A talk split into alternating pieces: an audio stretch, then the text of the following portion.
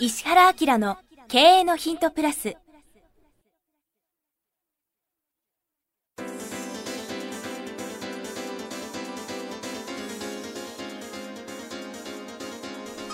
ポッドキャスト石原明の経営のヒントプラスは勝てるビジネスモデルや売れる仕組みの作り方。経営者や起業家が持っておくべき能力とその磨き方。リーダーの育成や強い組織の作り方などについて経営コンサルタントの石原明がリスナーの皆様からのご質問に直接お答えする形でお伝えしていく番組です。企業を継続発展させるためのノウハウを提供する日本経営教育研究所がお届けいたします。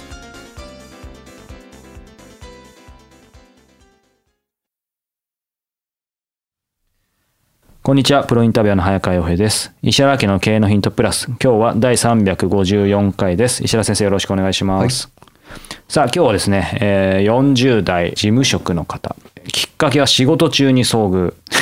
これちょっとよくわかんないですけど、スマホかなんかで遭遇したんですかね。はい石原閣下、早川師匠、こんにちは。毎週脳を揺さぶる配信を楽しませていただいております。これ揺さぶられすぎたんじゃないですかね。大丈夫ですかね。世界中が熱狂したオリンピックも閉幕し、秋の足音が聞こえてきそうな今日この頃ですが、オリンピック絡みのニュースを見ていて、どうにも引っかかるものがありました。何の競技だったか失念してしまいましたが、勝負に勝って喜ぶ姿を見て、それをけしからん的な発言をした方がいたそうで、そのニュースを目にしたとき、自分的には、え、せっかく勝ったのに喜んではいけないのかと思いました。下した相手に敬意を払うという意味ではしゃぎすぎるのはまあ確かにとも思いますがそんなにはしゃいでいたわけでもなさそうでしたし剣道みたいなルール上それが NG というわけでもないのでなんか違和感を感じたのです。他にも金メダルが確定したものの競技が全て終わるまで表に出さない姿勢が日本人らしくて実に良いなんて絶賛する声も見聞きしました。えーもちろんそういった意見に理解できる部分もあるのですが、なんかこう日本人はこうあるべきと、かたくなに決めすぎなのではなかろうかと個人的には感じました。ひょっとしたらあいつら勝ったのに眉一つ動かさないなんて気に入らねえとか思ってる国民性の国だってあるかもしれませんよね。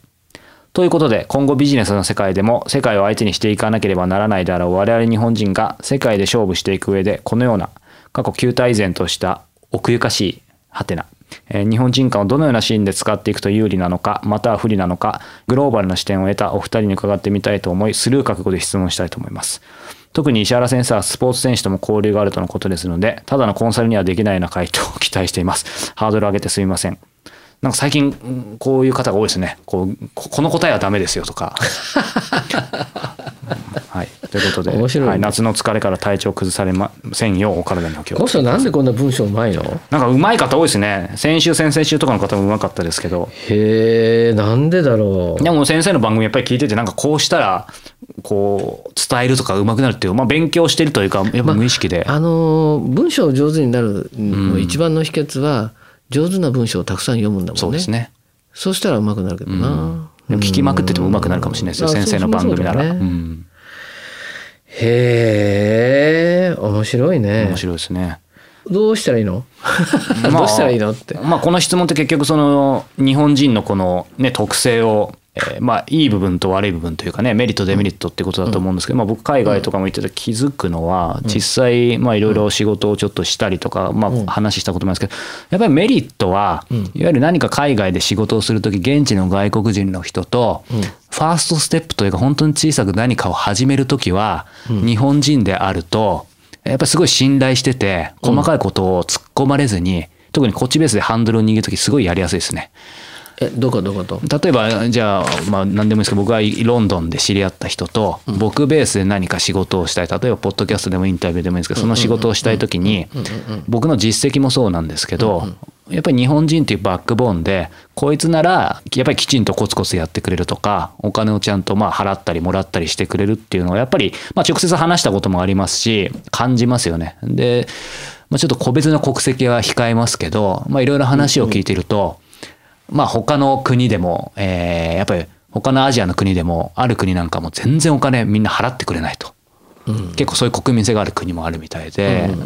でやっぱり守らないしみたいな。だから何か小さく始める時は日本人であること小さく始めてこっちから何かやりたいことがある時はすごく日本人のメリットを感じますよね。でも逆にそのデメリットというか弱さでいうとやっぱりねここにこの方も書いてるように奥ゆかしいというか、まあ、優しいし丁寧が過ぎるがゆえに本当に大きな契約とかこうなんだろう抜き差し去らないならない何か交渉になった時は押されてやっぱ弱いですよね先生そのディベートの話も以前してましたけど。うんうんっていうだからファーストステップとしては日本人であるメリットって結構あるんじゃないかなと個人的には思いましたけど。なるほどね。はいあの日本人がそもそも海外に行ってうまくいかない理由は何かっていうとさやっぱり島国だったから世界中の情報が足りないのがありますよね。足りないですよね。うん、だから、まあ、僕らがそのポッドキャストでさ毎回その海外グローバル版でなんでイントロで人口とか面積とか距離感とかね地図こうなってますって言っててで歴史的な背景こうなんだって言ってるのはさあれすごい実は意味があってて、まあ、海外行きたいねまたね。行きたいですね。枯れますね行かないと。そうそうね。それで あのそれは何でかって言ったらあれは一応その経営のヒントのグローバル版なんでその国で仕事をしようと思った時に、そこの国民性とか歴史とか背景を知った上で物事をやろうっていうことよね。であるいはその業種でもそうでなんでこの業種そのものがスタートしてってどこでどういう変化が起きてこうなってなってっていうのが分かった上で行った方がいいんだよね。うんで僕今そのまあ家庭教師の仕事やってて、はい富裕層とか経営者の子どもたちのうん教育に関してまあやはやはりこれがいいでしょって思ったことがあって、それは何かっていうとあのなるべく小さいうちにボーディングスクール行かせた方がいいんだね。はいはい。ボーディングスクールっていうのは寄宿学校のことですね。でこの寄宿学校を作った方がいいんじゃないあに行った方がいいんじゃないかと思ってるのは何かっていうと本当の意味で多様性を勉強するんだよね。うんうん、でそれは何かって言ったら物事を僕はこう見るんだけど、はいこの人はこう見るしこの人はこう見るし、うえこの人こんな風に見るのっていうと自分の立ち位置が受け皿として広くなるんうんだよね。でそれがそのどうしても日本って周りが全部日本人で島国でうん。交流がすごく少ないので、はい。自分たちの見方っていうのを外しにくい。そこしか知らなかったら外せないですよね正直。そうそうそう。でまあ例えば世界の国にはうん。右手しか使っちゃいけない国もあれば左手が尊い国もあったりとかするんだけどそれは何なのかって分かってればああなるほどね。そういうことなんだねっていうことで今度敬意も払えたりいろんなことをするんだよね。でまあ、例えばオリンピックで勝ってどうのこうのって時もああこの国民性はこうなんだなとか、うん。このコミュニケーションだ。帰ってまたそこに興味持ってなんでそんななってんの？みたいなことになると面白いでしょ、うん。だから意外なところで海外で日本人が成功しない一番の理由は日本しか知らないことが多いんだけどそのことによって学習をしないんだよねうんうんうんうんうん。その出てってる国とか国民性とか。逆にせっかく出てってるけどそうそうそうそう。一人鎖国状態になってる部分があるってことですよね。で自分に合わせてもらおうと思っちゃうわけよね、うん。まあ日本ではそれでいけますからね。でね。まあこれが本当にその日本って良かったり悪かったりで、うん。バブル期はさもうめちゃめちゃ持ってたからうん。だって東京都の土地での値段でアメリカ買えたんだよな。買っとかよかったねと思わない？ねまあ、実際買っちゃった企業もありますよね。あのえあのビールとかをね。うん、まあでもねそうなった時にさ迎合してくれたんよ、はい。お金の力で。うん。だからお金持ってる経営者がイケてる女の子みんな彼女にできた時代みたいな感じでその女の子も嫌々だけどついてきちゃったっていうのがあるから、原体験の中に日本流は世界に通じるんだみたいなのがまだいまだにあったりするのよ、うん。だから出てったら日本に合わせろみたいなうん。あるじゃない？そういうのも二重に重なっちゃってさ。だからそのやっぱり歴史教育が下手なのもあるんだろうな。うん。日本っていうのは自国の歴史を教えたくないもんだから歴史の時間ってもうやったら伸ばすもんね。そうですね。うん、とかそういうのもあったりとかして、なんだろうかね、うん。あるいはそのパック旅行をうん。来賛してしまったことによって、サバイバルね。うん。トトラベルじゃなくなってるじゃん、うんねみたいなことがあって経験値がやたら少ないっていうのが多いのかな。でもね変にそのねこの高度成経済成長期はそれでうまくいっちゃったからそうそうそうそう。頭では分かってるけどやっぱり実際体感してがなかなか変えられないですよね。そうそうそう DNA に染みついちゃってますよね。なんかそういうのが親にあって子供にもあっちゃったりとかするから、うんその辺のところがすごいネックじゃないかな頭は十分いいし、はいえコミュニケーション能力も高いんだけど、コミュニケーションをしようとするベースがずれちゃってるとうまくいかないかなっていう感じですよね。うん。これ今図らずもですけどちょうどこれ配信される頃が10月末なのでこれぴったりですね今回の経営のヒントプレミアムのテーマで。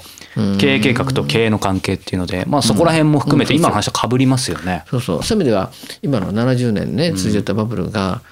実はその非常にその確立化しちゃったから、日本の会社って全てが海外との競争に勝てなくなっちゃったね。でその元凶は発展の予測がかなりはっきり見えてしまったうん。社会に対して経営のやり方というのは計画した方が計画通り進んだ方がいいっていうので計画経済が進んじゃったんだ。けど文字通り。そうそう。でも不確定なさことの方が社会全体は多いわけで、うん。世界はずっとそうやってつ続いてたから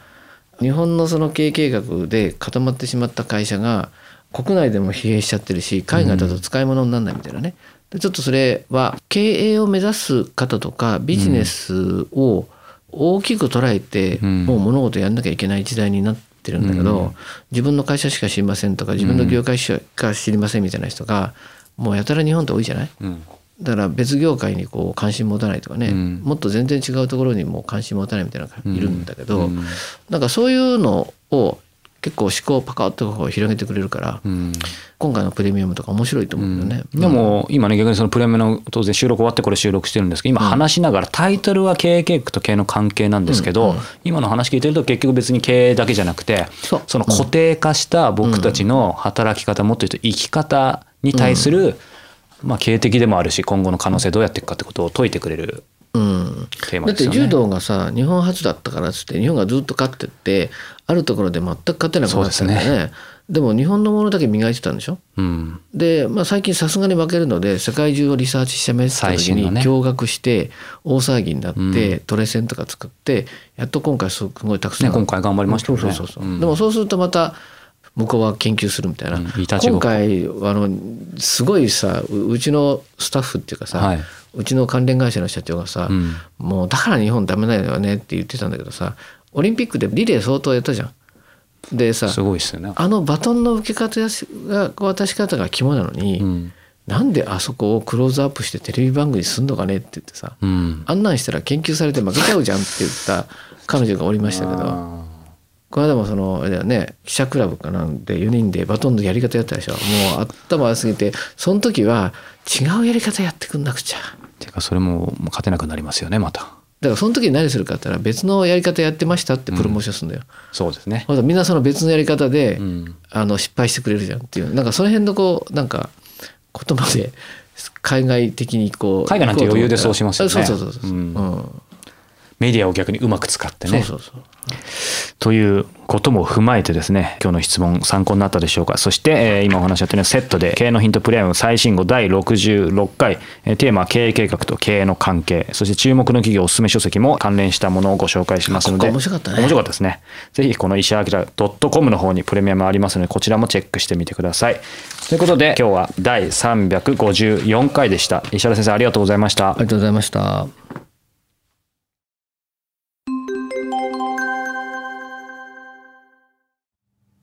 番組よりお知らせがございます。当番組は第1回より無料で公開しておりますが、番組回数の増加により、ポッドキャストの登録数の上限に達したため、iTunes やポッドキャストアプリで、すべての回をお聞きいただくことができなくなっております。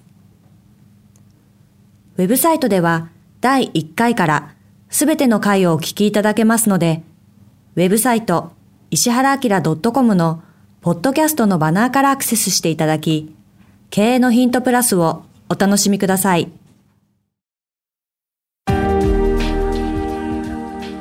今日のポッドキャストはいかがでしたか？番組では石原明への質問をお待ちしております。ウェブサイト石原明 .com にあるフォームからお申し込みください。URL は